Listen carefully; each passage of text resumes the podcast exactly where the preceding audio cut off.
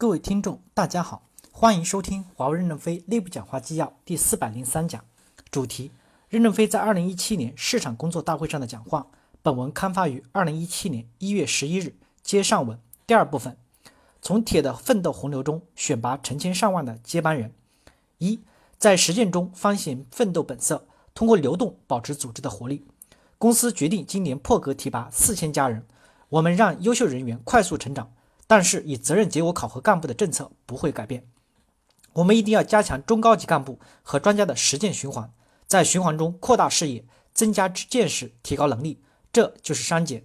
万物生长是删减，战略预备队循环流动是删减，干部增加实践知识是删减，破格提拔干部也是删减，合理的年龄退休也是删减。我们不能让堕代在公司生长，一周只有四十小时用于工作，是产生不了科学家、艺术家的。公司有些年轻人踏踏实实做事，成长很快，你们要去研究一下。我们一直认为，中低级干部员工可以温暖幸福、快乐平凡，因为他们是被指挥者，除非他们又拥有抱负，或者被末位淘汰。平凡是什么意思？就是相对而言收入不高，但是也够花，因为根据不同的责任、不同的贡献有不同的待遇。但中高级干部、专家和有追求的中高级、中低级员工应该勇于到洪流中去。向一切有经验的人学习，当然也可以向市场人员学习。他们在战争的国家、艰苦的地区，不也是远离家人吗？既然胸怀大志，就要有相应的付出。我们要增加专家和专业人员的数量配置。公司运行规范化后，主观的数量减少，专家及专业人士增加，我们的事业越来越复杂。主观不可能像小公司一样事事都明白。主观对不确定的决策来源于专家及职员大量的贡献。国内研究所的管理团队必须是国际化水平、全球化视野的，不能出现本地化团队，否则成为中国风，慢慢的就沉淀下来了。然后只有两种可能：一种是逼迫大规模的换血淘汰，另一种则是逐步在此基础上面改良，让干部专家走向战场，上战场去，让生命的火花放射光芒。只有循环流动起来，才能删减。因此，干部和专家的流动一定要制度化。常务董事会已经形成了关于干部流动原则的决议。要形成细则，逐步的落实，要具有全球化的水平，而不是孤芳自赏。通过流动拓宽视野、丰富经验、完善技能，才能胜任管理规模庞大、高度复杂的业务。二，敢于破格使破格使用人才。人的工作生命其实很短，这讲的就是生理生命。由于技术的飞跃发展，不是人人都能到老都能够不断的追日，追上时代的步伐。知识生命更短。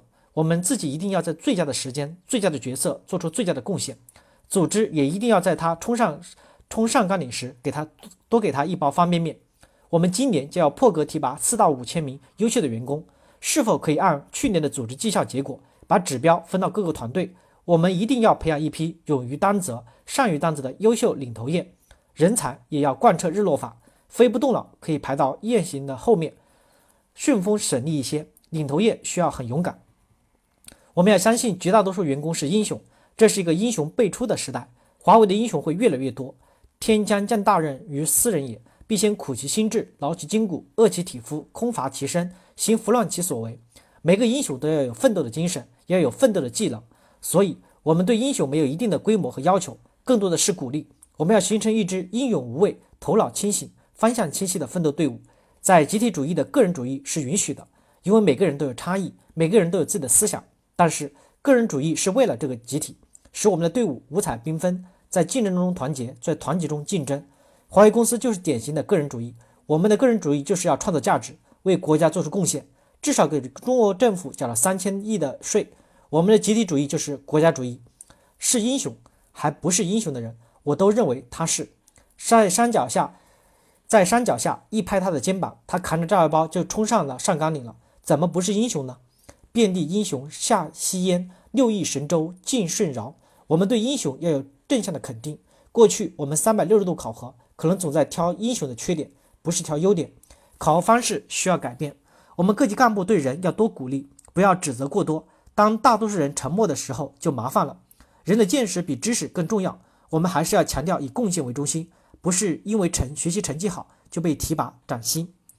如何能够培养一批优秀的干部？在历史的关键时刻，站到第一线去，这是我们的命题。因为华为迟早要面临接班的问题，人的生命总要终结，华为最伟大的一点是建立了无生命的管理体系，技术会随着时代发展被淘汰，但是管理体系不会。华为活下来，才能使管理体系生存下来，这是宝贵的财富。如何让优秀的干部成长起来，能够承担责任和创造价值？我们要向很多人学习。三，长江后浪推前浪，不废江河万古流。我们处在一个伟大的时代，我们已经站在一个良好的平台上了。我们要立志为人类的发展做出贡献。经过二十八年的努力，我们的变革终于开始落地。运筹不在帷幄，而在沙场；决胜不在千里，而在心里。所有人都要走向前线。我创天工重夺手，不拘一格降人才，破格选拔那些有成功实践经验或在本职岗位十分认真负责的人。我们在这大河奔腾中努力划桨，不要落后于时代的需要求。历史总是会优胜劣汰的，我们力争晚一些淘汰我们，但我们永远左右不了历史。我们只有努力去顺应历史中完全的表现自己。千古兴亡多少事，不废江河万古流。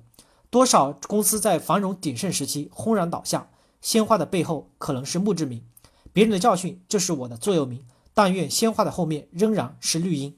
感谢大家的收听，敬请期待下一讲内容。